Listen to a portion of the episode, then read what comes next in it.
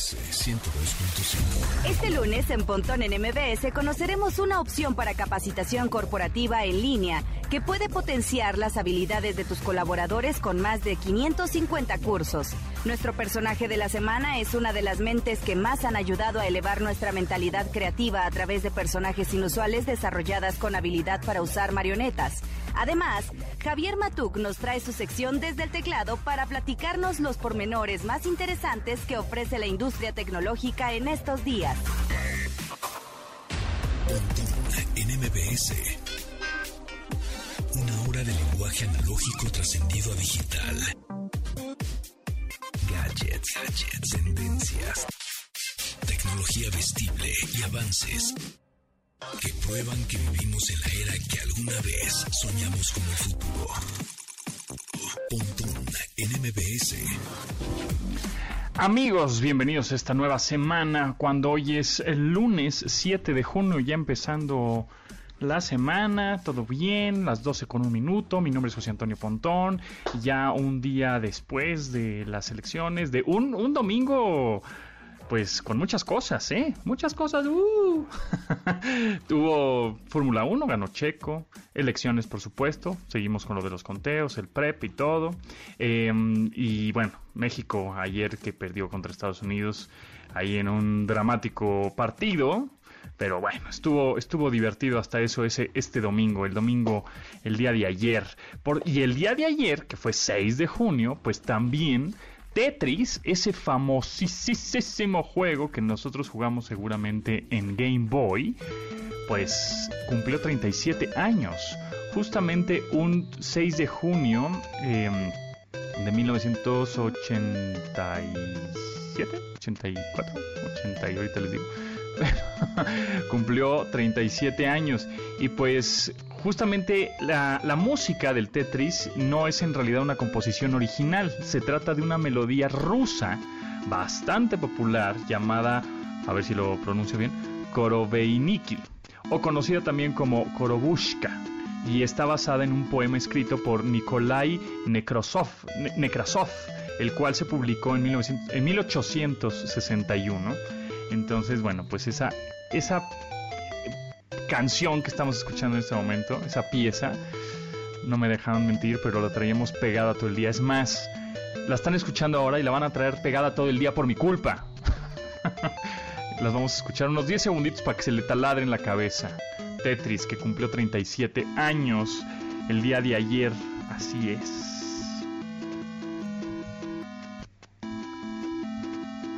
Exactamente, 1984, Tetris, un 6 de junio, pues sale en Rusia, en la Unión Soviética, sale Tetris. Ya después, un año después ya salió en Estados Unidos, pero bueno, en fin.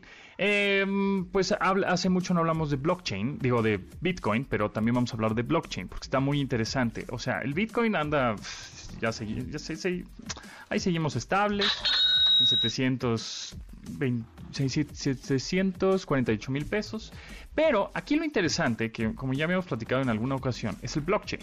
El blockchain es esta cadena de bloques. Es como si fuera, la tecnología es una, es como si fuera un block de contable digital colaborativo, ¿no?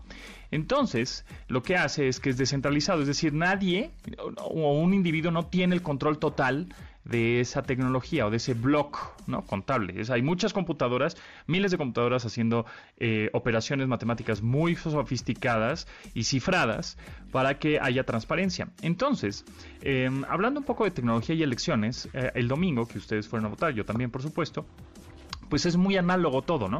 O sea, totalmente análogo. Es vas, te formas, este, das tu credencial, que es física, ¿no? Eh, te la buscan en otro blog, justamente en un blog en donde están todas las credenciales, las copias de las credenciales, te sellan que ya, que ya fuiste a, votar, agarras la boleta, con un plumón tachas el partido que te guste, eh, lo metes en una urna eh, la persona que, bueno, uno de los funcionarios de casilla te, como que te perfora, no es que te perfore, pero te marca la, la credencial con un triangulito ahí, como, este, como repujado, ¿no? Así, la pachurra y ya. Esto es súper análogo, ¿no? ¿Qué sucedería si en un futuro, pues no muy lejano, que por, porque se podría implementar en, no sé, en tres años, sin duda alguna, con una inversión, sí, pero si utilizamos la tecnología de blockchain o cadena de bloques para las siguientes elecciones. Pueden ser en tres años o las que siguen, ¿no? Este, no pasa nada. Es decir, se puede implementar muy rápidamente. ¿Por qué? Porque las criptomonedas y criptoactivos ya lo utilizan. Es decir, este, entonces tendría que ser, la votación tendría que ser tan sencilla como comprar algo en línea, ¿no? Así de seguro, así de rápido, ¿no? Ahí evitaríamos errores humanos, porque en los conteos o puede haber algún error humano, obviamente que no sea intencional, ¿no? Pues se me fue, se te fue el avión, ¿no? Y contaste mal, o pusiste la boleta en, otra urna que no iba, ese tipo de cosas, ¿no? Pensando en intenciones muy inocentes. Entonces, eh, con blockchain o cadena de bloques, eh, podríamos votar desde nuestro teléfono celular o desde alguna máquina especial, ¿no? O desde nuestra computadora, laptop, en nuestra casa a través de datos biométricos, ahí sí, ¿no? Nuestra huella, nuestro, eh, nuestra cara, nuestro iris, nuestra voz, dependiendo ahí también depende si hay gente que ya no tiene huellas, ¿no? Porque se le fueron borrando durante el tiempo o en o los ojos no, no los pueden escanear, pues puede ser con la voz, puede ser con la cara, etcétera. Bueno, entonces a través de esto de blockchain o cadenas eh, o cadenas de bloques podríamos tener unas elecciones más seguras y con resultados inmediatos y con una auditoría total y transparente y constante, porque justamente sería descentralizado. No hay ninguna persona que estuviera este, controlando ese, ese tipo de resultados, ¿no? Porque todavía son eh, operaciones matemáticas tan complicadas que es casi imposible de falsificar, ¿no? Entonces, eh, eso podría ser, creo que, un, un gran paso a la tecnología en cuestión de elecciones o Cualquier cosa, ¿eh? O sea, es decir, el blockchain no eh, se puede usar, ahorita lo estamos usando en criptomonedas, que es lo más popular, pero se podría utilizar en cualquier industria, farmacéutica, eh, en automotrices, en, donde sea. Porque así tendrías, te digo, una, una, auditoría constante y transparente, este y con resultados inmediatos, ¿no? Y en tiempo real. Más seguro, más prácticos, más barato eh, y, también en el caso de elecciones podrías tener a más personas que voten, ¿no?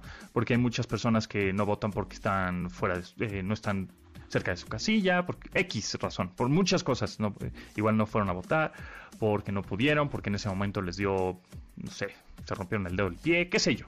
Entonces, em, con esto podrías, se podrían votar desde cualquier dispositivo de una manera pues segura, encriptada y todo. Entonces creo que sería una buena alternativa como para implementar esta tecnología, que es una de las tendencias eh, definitivamente que vamos a ver en el... Pues digo, ya lo estamos viendo ahora, pero para el 2030, es decir, nueve años, eh, esta tecnología combinada con el 5G, con las realidades mixtas, ¿no? la aumentada y la virtual, con la robótica, nanotecnología. Han visto, ¿no? Por ejemplo, la robótica, este, los desarrollos que han hecho Boston Dynamics. Es esta empresa que ha hecho unos robots impresionantes, este, que parecen sacados de la serie de Black Mirror, ¿no? Entonces, eh, para el 2030 yo estoy convencido que va a haber, voy a estar convencido que va a haber un cambio total de era digital. Entonces, si vamos em, entendiendo qué es esto de blockchain y criptomonedas, etcétera, igual la criptomoneda no es que te esté, yo te esté convenciendo o casi casi evangelizando de métele a los bitcoins porque vamos a ser millonarios. No, igual métele 500 pesos. Es nomás para un poco entender lo que va a suceder en un futuro. Es decir, yo creo que en un futuro, hablando ya futurilegiando, brother, este, yo creo que va a haber un eh, eh, el dólar o el peso, el, la moneda que el euro va a haber criptoeuros, criptodólares, criptopesos. O sea, es decir, hacia allá vamos. Entonces, ¿qué mejor que ahora entender un poco más para que no nos agarre por sorpresa en nueve años en diez años, que digamos, Uy, pues, ¿esto qué hora? ¿Cómo es? ¿No? Y, no es cierto, me están hackeando. Y no es cierto. O sea, cada vez es más, este, más transparente y más exacto y más seguro. Evidentemente, pues se tendrá que invertir mucho en ciberseguridad. Hemos platicado aquí muchísimo de eso y cuáles son las carreras del futuro. Eh, pues que los chavos ahora se estén metiendo a justo ese tipo de carreras, maestrías, doctorados, diplomados o estudiar seguridad. Eh, eh, a comenzar a aprender a cifrar cosas, ese tipo de, materias y de carreras definitivamente son las del futuro, porque entre más dispositivos estén conectados, eh, y que es lo que estamos viendo con el Internet de las Cosas, pues más eh, probabilidades de huecos y vulnerabilidades va a haber para la gente que la gente malandra digital se pueda colar por ahí, ¿no? Entonces, bueno, esa es un poco la reflexión ahí que tuve el día de ayer en, las votaciones, que digo, esto es tan, tan análogo, ¿no? Entiendo que hubo voto extranjero, ¿no? Votoextranjero.mx. Hay un sitio en donde te tenías que registrar, tenías hasta el 30 de abril para hacerlo y podías que te mandaran las boletas, votabas y de manera también de correo tradicional regresabas las boletas y las contaban. O podías hacer un voto electrónico que eh, funcionaba a través de autentificaciones por SMS y era un poquito más complicado, los pasos no eran tan fáciles, ¿no? Este, pero si en un futuro, repito, no muy lejano, podemos poner eh, esta tecnología blockchain o cadena de bloques eh, que va a ser las, las cosas más seguras, prácticas, simples y con una auditoría inmediata y en resultados en tiempo real, pues creo que sería una excelente opción y ya no habría nada de errores humanos que podría haber en un futuro, ¿no? Bueno, buen, o en un presente. Eh, y con eso, bueno, pues le damos la bienvenida al update de hoy.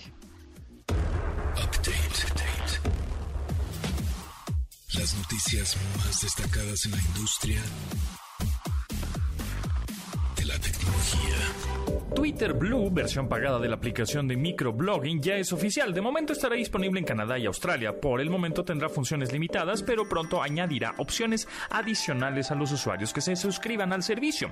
Algunas de las funcionalidades que esta nueva modalidad traerá incluyen el deshacer el envío de tweets. De hecho, se podrá cancelar la publicación del mismo durante los 30 primeros segundos. El precio es variable de acuerdo al país, pues en Australia costará 4.49 dólares australianos y en Canadá 3. 49 dólares canadienses, la cual equivaldría a un total anual de 850 pesos, aunque esta cifra cambiará cuando la opción llegue a México. Otras de las características de Twitter Blue obedecen a intereses estéticos como cambiar el color de la aplicación y el icono. La contratación de este servicio no eliminará los anuncios publicitarios ni alterará las funciones de privacidad que tienen los usuarios con el servicio gratuito de la misma, pero sí podrán editar tweets. NMBS 102.5. El INE ordenó a Instagram y Facebook eliminar stories de 30 influencers que apoyaron al Partido Verde Ecologista de México durante la veda electoral. Facebook respondió acorde a la solicitud de comentarios con acciones sobre el contenido señalado por las autoridades electorales. La misma compañía dirigida por Mark Zuckerberg reiteró su compromiso por ayudar y proteger la integridad de las elecciones de 2021 en México mediante un comunicado de la compañía. La decisión de la empresa es clave, pues se trata de un acto de proselitismo en horas anteriores a la jornada electoral y que violó las leyes electorales en el país. El Partido Verde, por su parte, lanzó un comunicado vía Twitter en el que exhortaba a sus seguidores a no violar la veda electoral. Así, bien cínicos. en fin, vivirán con esa traición en su cabeza.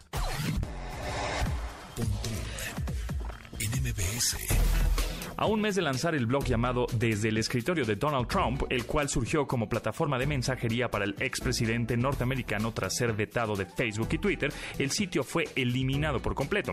De acuerdo al asistente principal del magnate, esto no regresará y las antiguas publicaciones del mismo serán archivadas como comunicados de prensa en una sección separada del sitio. Agregó que este portal era solo un esfuerzo auxiliar en los que trabajaba el equipo de Trump. Aprovecharon para aclarar que este sitio no era la plataforma de redes sociales que el exmandatario prometió tiempo atrás y cuyo avance se revelará en un futuro cercano.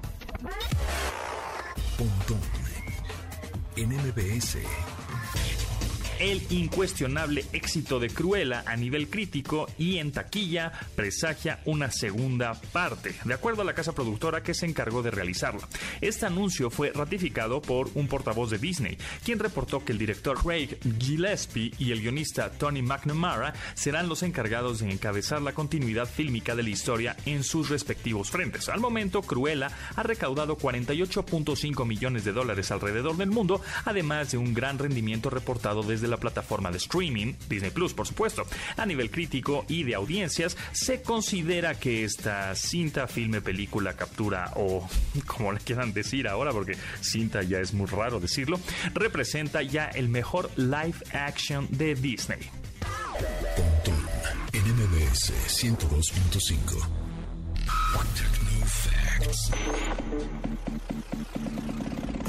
Datos debes tener almacenados en tu sistema. Sonar es un acrónimo del inglés Sound Navigation and Ranging, que se refiere a la técnica de propagación del sonido bajo el agua para comunicarse o detectar objetos sumergidos. Este también es considerado como un medio de localización acústica gracias a los impulsos sonoros que genera. Dicho de otra manera, cuando los impulsos de sonar golpean peces, vegetación o el mismo fondo marítimo, se reflejan de nuevo en la superficie. Sin embargo, gracias a la imitación del sistema de ubicación de eco que utilizan los murciélagos y delfines, permite al dispositivo conocer la profundidad del objeto que reflejó. De alguna manera, mide el pulso de retorno de acuerdo a la dureza del objeto con el que la onda choca lunes eh, de hablar con los asistentes virtuales que tenemos en nuestros teléfonos o en nuestras bocinas inteligentes en las casas. Pero por cierto, antes, antes eh, me, eh, me, me olvidé decirles que hoy es el WWDC, el Worldwide Developers Conference de Apple, que está pasando en este preciso momento. Entonces tengo un ojo al gato y otro al gato, por eso de repente si me distraigo, perdonen amigos, pero ando aquí. Miren, ahí está. Today, iPhone plays so many Ahí ando viéndolo, ¿eh? este WWDC. Eh, lo pueden ver en apple.com, eh, si es que lo, si lo quieren sintonizar, ahí anda. Eh, ¿Qué es el WWDC? Bueno, pues es la conferencia para desarrolladores de Apple, es decir, eh, aquí muestran actualizaciones de sistemas operativos y dan herramientas para los desarrolladores que puedan crear pues otras aplicaciones, eh, juegos, em, cómo utilizar las nuevas eh, justo actualizaciones de sistema para sacarle más provecho ya sea al iPhone, iPad y a todos sus sistemas operativos. Entonces aquí estamos muy pendientes. Más adelante cuando esté Javier Matuk en este programa vamos a estar platicando, vamos a hacer un resumen de lo que sucedió en el WWDC, que es este em, eh, evento de desarrolladores de Apple que se está llevando a cabo en este preciso momento en vivo cuando son las 12 con 17 minutos. Pero platicando con las inteligencias artificiales, le pueden decir a, Alexa o a Google que cómo van las elecciones hoy. Y miren, esto es lo que nos contesta. Igual no nos no, no, no oímos todo el choro, pero ¿cómo van las elecciones de México? Está pensando. Uy, ahora sigue pensando. No sabe se quedó así como, bueno, pues entonces cuenta. Alexa, cuéntame un chiste. Alexa, cuéntame un chiste. ¿Tampoco? Oh, que la canción. ¿Por qué, Alexa, me haces quedar mal cuando estamos en, en, en, corte? Todo, todo funciona a la perfección y cuando estamos en vivo no. A ver, cuéntame un chiste. Qué barbaridad, Alexa. Me haces quedar Superman. En fin, bueno, ahora regresamos.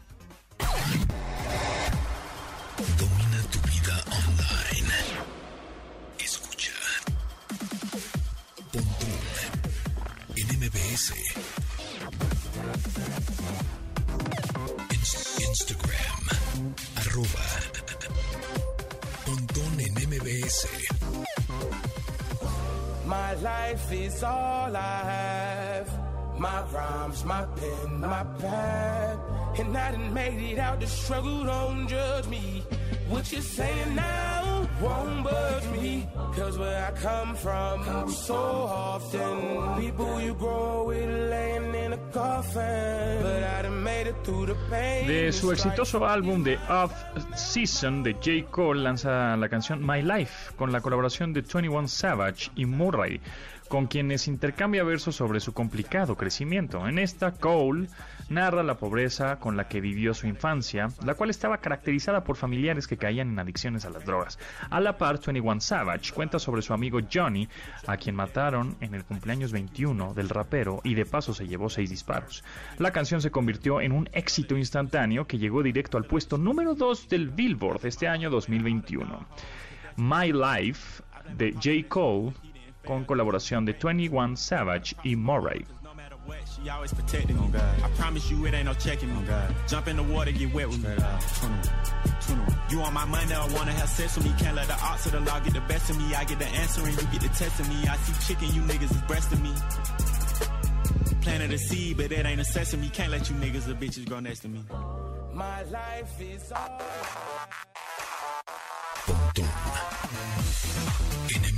MBS. Entrevista. Amigos míos, qué bueno que siguen en sintonía en MBS 102.5. En esta ocasión les quiero presentar a Julián Melo, director y fundador de Ubits. Julián, ¿cómo estás? Muy bien, José Antonio. Un gusto estar hoy día hoy contigo y con todos los oyentes. Qué bueno, qué bueno, Julián. Pues eh, mucho gusto y platícanos, primero que nada, para dar un poco de contexto y para las personas que, que aún no ubican la compañía, ¿qué es Ubits y a qué se dedica? Ubits es educación en línea para empresas en Latinoamérica. Hoy en día somos una plataforma digital con más de 560 cursos en más de 20 categorías y trabajamos con compañías en más de 11 países en la región. Ok, ok. Y ahora, dime una cosa, ¿cuáles son los principales desafíos, retos de capacitación a los que se han enfrentado las empresas justamente en estos tiempos pandémicos? Son varios, muchos dependen muchas veces del momento de cada país. Nosotros operamos hoy en día en cuatro países en la región, pero también obviamente apalancado por la situación que hemos vivido en el último año y dos, tres meses aproximadamente. Eh, temas como cómo trabajar remoto eh, implican muchos, muchos cambios de skills, desde cómo liderar de forma remota, cómo vender de forma remota, cómo cómo soy productivo trabajando desde casa. Entonces, sin duda, esa es una categoría que tuvo mucho impulso, pero también, o mucho consumo, pero también eh, categorías como e-commerce. Muchas compañías están girando sus negocios a venta digital entonces, marketing digital, e-commerce se volvieron dos, dos categorías muy fuertes y sin duda categorías relacionadas a temas digitales. Todo lo que tiene que ver con transformación digital, todo lo que tiene que ver con uso de nuevos softwares y nuevas tecnologías, se convirtieron en categorías tendencia en, la, en el último año. Entonces, digamos que dan estos tipos de cursos, capacitaciones, clases, prácticamente un tutoriales de cómo, cómo funciona el e-commerce en este caso. Pero, ¿cuánto eh, ¿cuántos eh, cursos digamos, tienen o dependiendo la empresa, el tema, cuánto duran, cómo son, también son en línea? Platican. A ver, esa es una, esa es una gran pregunta. Nuestros cursos se llaman BITS. Son cursos cortos de una a tres horas máximo, donde un estudiante puede adquirir o desarrollar una competencia muy específica y muy puntual.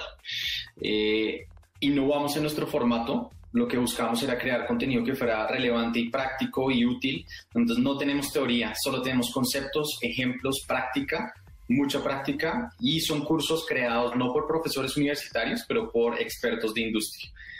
Ejecutivos, CEOs de compañías y consultores top en la región, incluidos también bestsellers de muchos de los libros más importantes escritos en habla hispana, son quienes dictan nuestros cursos, luego hace que el entrenamiento sea muy práctico y muy efectivo. Eh, son cursos donde encuentras videos del experto de las clases, pero también quizzes, herramientas descargables, proyectos prácticos y exámenes.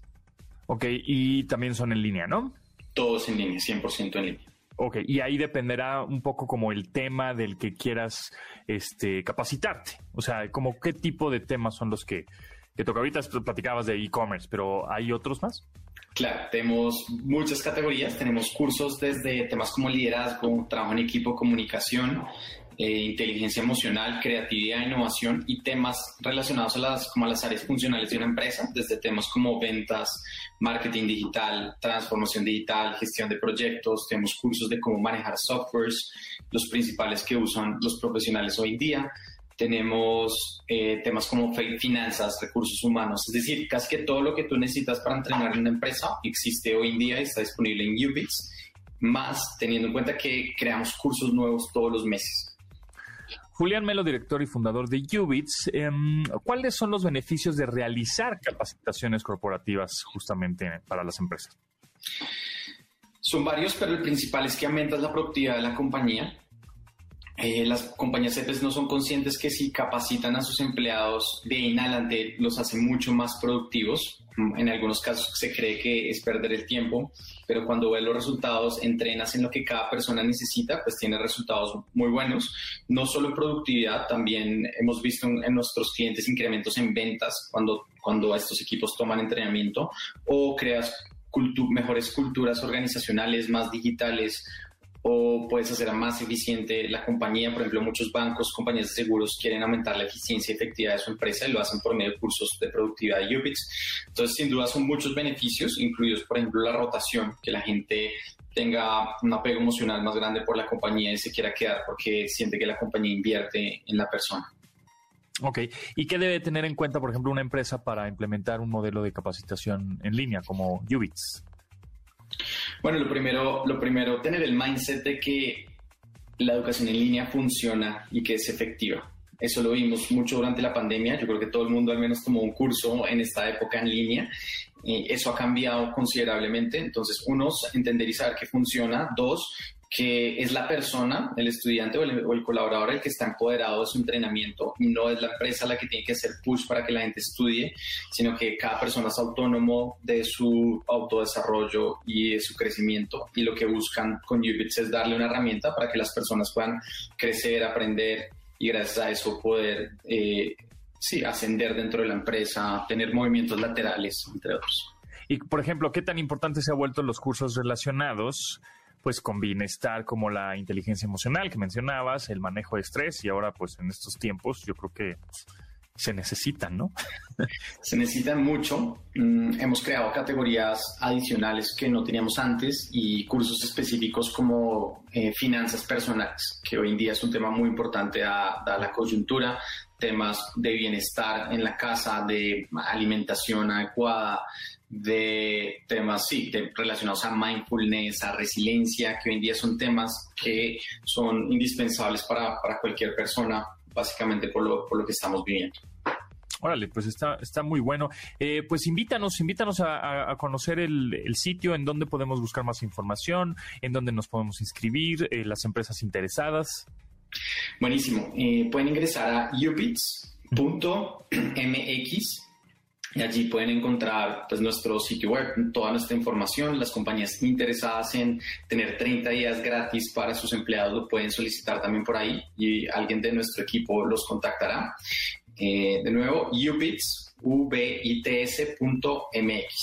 Muy bien, pues ahí está el sitio vits.mx. Muchas gracias, Julián Melo, director y fundador de Ubits. Eh, mucho éxito eh, y estaremos pendientes a los nuevos cursos y actualizaciones que tenga la compañía. Muchas gracias, José Antonio. Gracias, Julián.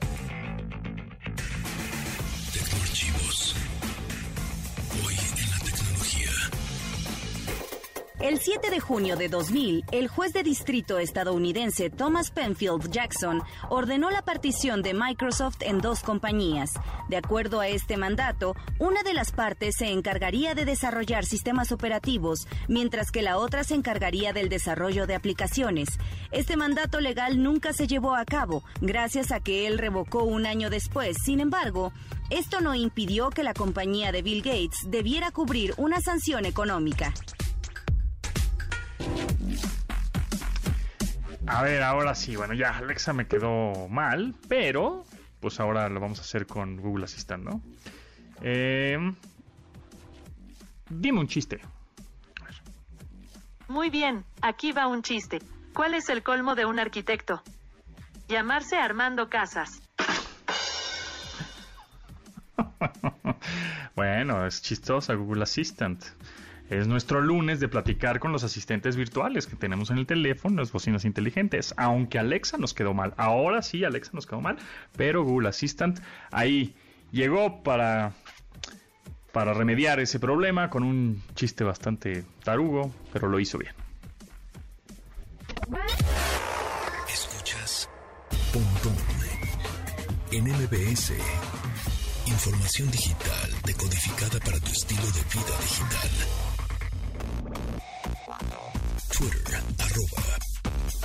En MBS.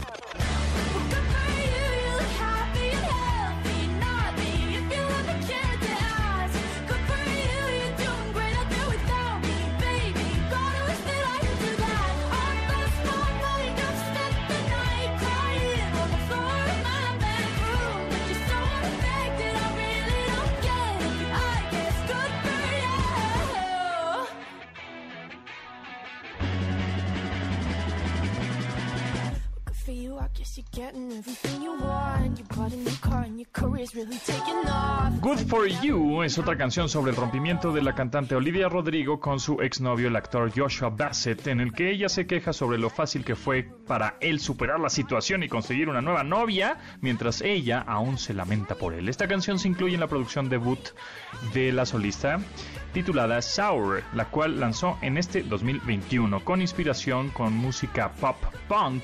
Esta canción llegó al primer lugar en listas en su segunda semana en conteos y convirtió a Olivia Rodrigo a sus 18 años como la solista más joven en llegar a la cima de los conteos en Estados Unidos y Gran Bretaña en la misma semana. La canción Good for You de Olivia Rodrigo.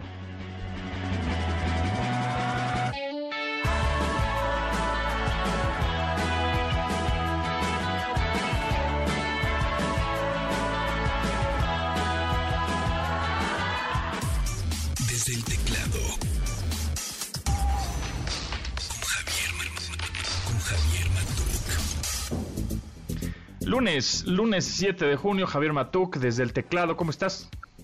Muy bien, Pontón, ¿tú cómo estás? Todo bien, todo bien. Aquí con ese domingo ajetreado el día de ayer, pero divertido con muchas cosas, ¿no?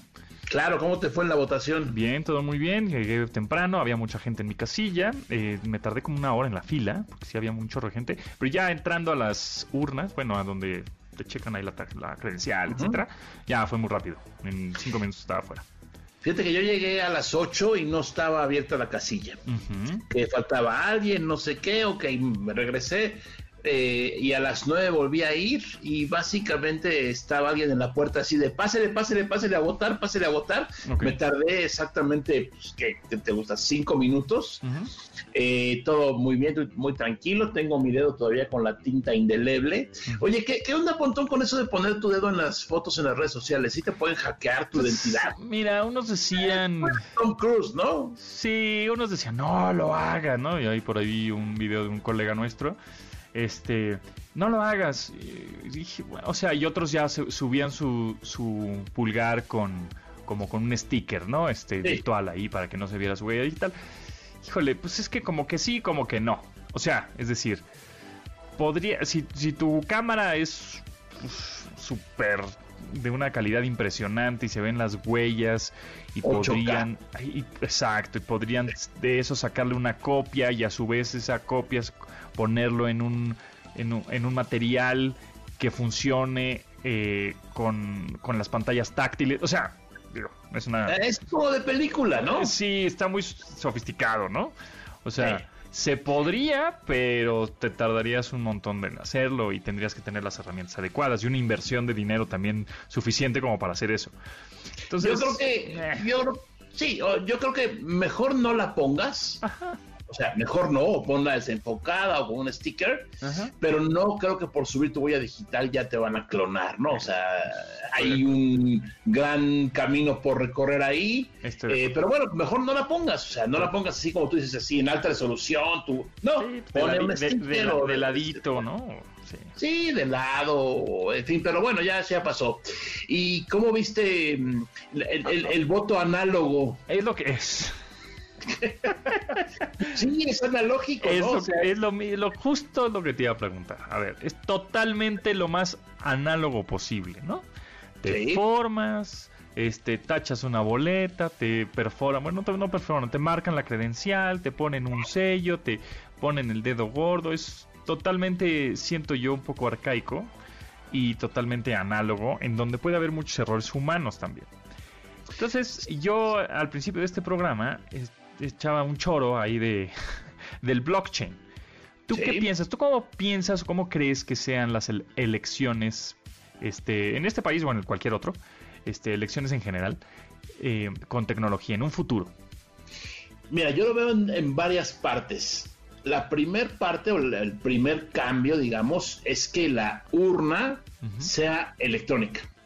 O sea, que sí vayas a la casilla, que sí vean que eres tú, que sí te chequen tu credencial para votar, etcétera, y ya no te den boletas, ¿no? Ya te digan, pase usted, Tú llegas a una pantalla, ¿no? Tipo un cajero automático, tipo así nada más, y ahí te aparece eh, las opciones para votar por el partido, el candidato, lo que tú quieras. Con tu dedo selecciona lo que quieres votar, de alguna forma confirmas y se acabó, ¿no?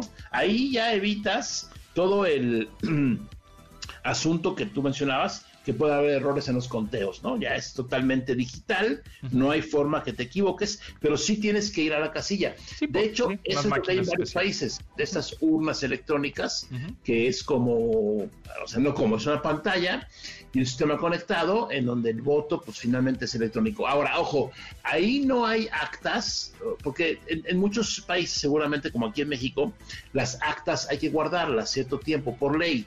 Entonces, si hay dudas de que sí ganó, no ganó, etcétera, pues vas y vuelves a contar las actas, ¿no?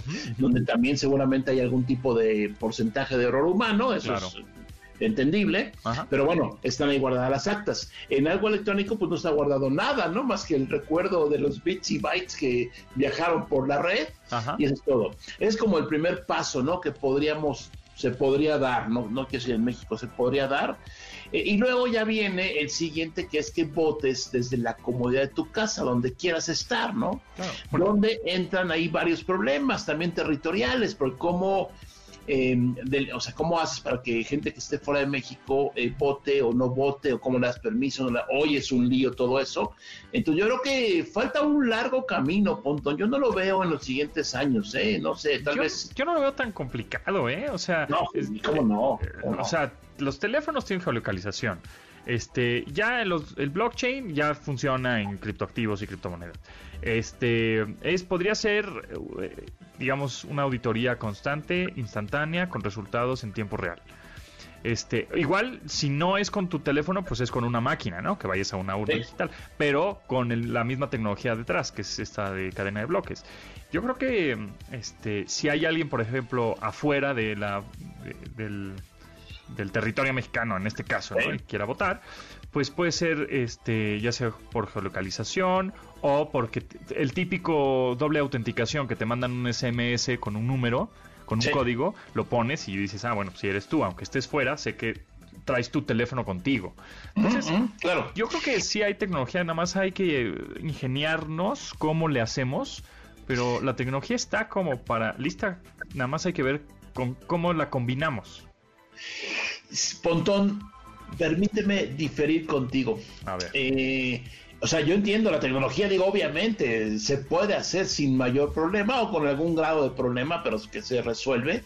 Eh, mucha gente que tiene edad para votar seguramente tiene un celular con estas capacidades, pero creo que ahí el asunto va a ser siempre eh, la cuestión de ¿Qué pasa si hay que revisar la votación? O sea, insisto, es todavía más arcaico que la votación tener los paquetes guardados, ¿no? Durante cierto tiempo, eso todavía es un paso más atrás, pero ahí están, ¿no? Ahí están, cuando haya duda, simplemente saca las hojitas y, vas y te y las cuentas. No sé, Pontón, creo que todavía nos pues falta, se puede, está, Tecnológicamente sí, pero hay que ver todos los elementos y no hemos tocado el tema de ciberseguridad. Ah, bueno, sí, eso por supuesto se tiene que invertir mucha lana en ciberseguridad, ¿no? de que no haya ningún ahí eh, una vulnerabilidad, un hueco que alguien se pueda colar y pueda alterar ahí los resultados. Pero bueno, vamos a un corte, regresamos con lo de Apple, del WWDC, que ya están anunciando que tenemos un ojo al gato, otro al garabato. Miren, aquí, aquí sale el audio. puedo simplemente deslizar a través de mis notas para ver las, las más recientes. Y cuando quiera ver todas mis notas rápidas, así está. Podemos hacer una traducción simultánea, pero no. Ahorita vamos a platicar. Y ahorita te digo, ahorita te digo si... No importa si nunca has escuchado un podcast o si eres un podcaster profesional. Únete a la comunidad Himalaya. Radio en vivo. Radio en vivo. Contenidos originales y experiencias diseñadas solo para ti. Solo para ti. Himalaya. Descarga gratis la app.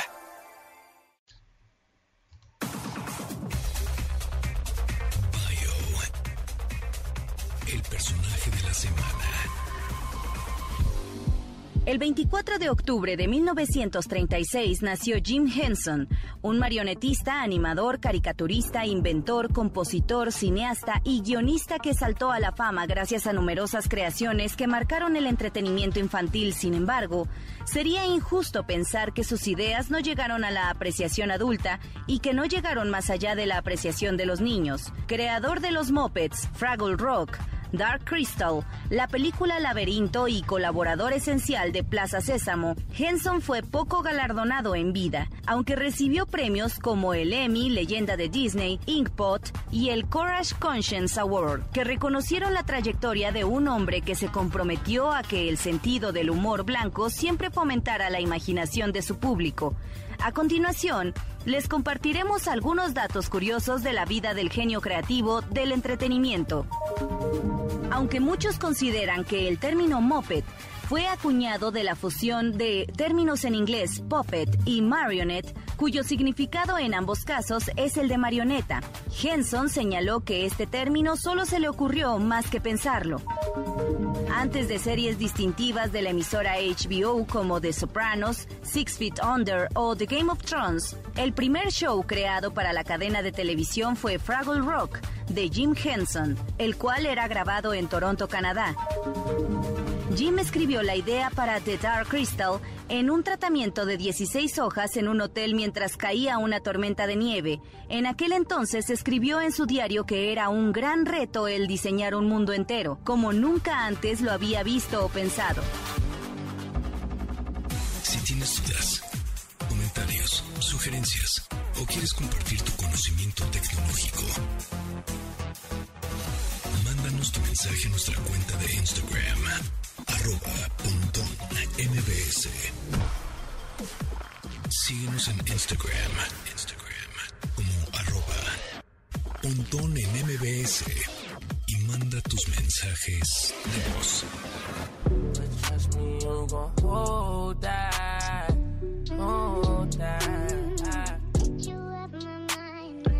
Lil TJ narra su canción en 2021 Calling My Phone sobre la experiencia que tiene su exnovia quien no ha superado la ruptura de ambos y le sigue llamando a su teléfono.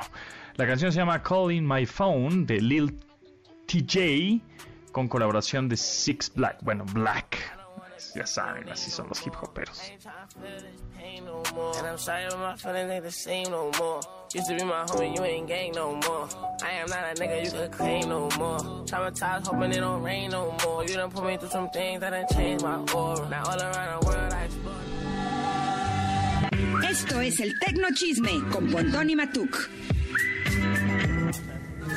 Ahora sí, ahora sí, en nuestra sección del Tecnochisme tenemos el WWDC, este evento de desarrolladores de Apple. Rápidamente un resumen en lo que hasta donde llevamos, que ahorita sigue en vivo. Ahí lo estamos escuchando de fondo. Así es, Pontón. Hay, que recordar nada más que este es un evento para desarrolladores. ¿Quiénes son esas personas? Los que hacen las apps, ¿no? O sea, la gente que se dedica a programar y desarrolla aplicaciones y todo tipo de software, en este caso para Apple y para otros dispositivos, pero este es de Apple. Eh, pues Pontón ya viene el iOS 15, la siguiente versión del operativo de los teléfonos y han mencionado mejoras en FaceTime, han mencionado también mejoras en los mensajes, que aquí no se usa mucho, pero allá en ese país y en otros, casi todos por SMS, que usamos otras cosas. Em, ¿Te acuerdas las notificaciones que te llegaban de repente en tu teléfono, en este caso Apple, así como 40 notificaciones en la pantalla de bloqueo? Bueno, ya las van a reagrupar para que puedas eh, eh, entenderlas mejor, digamos, y que no te invadan ahí 150 notificaciones.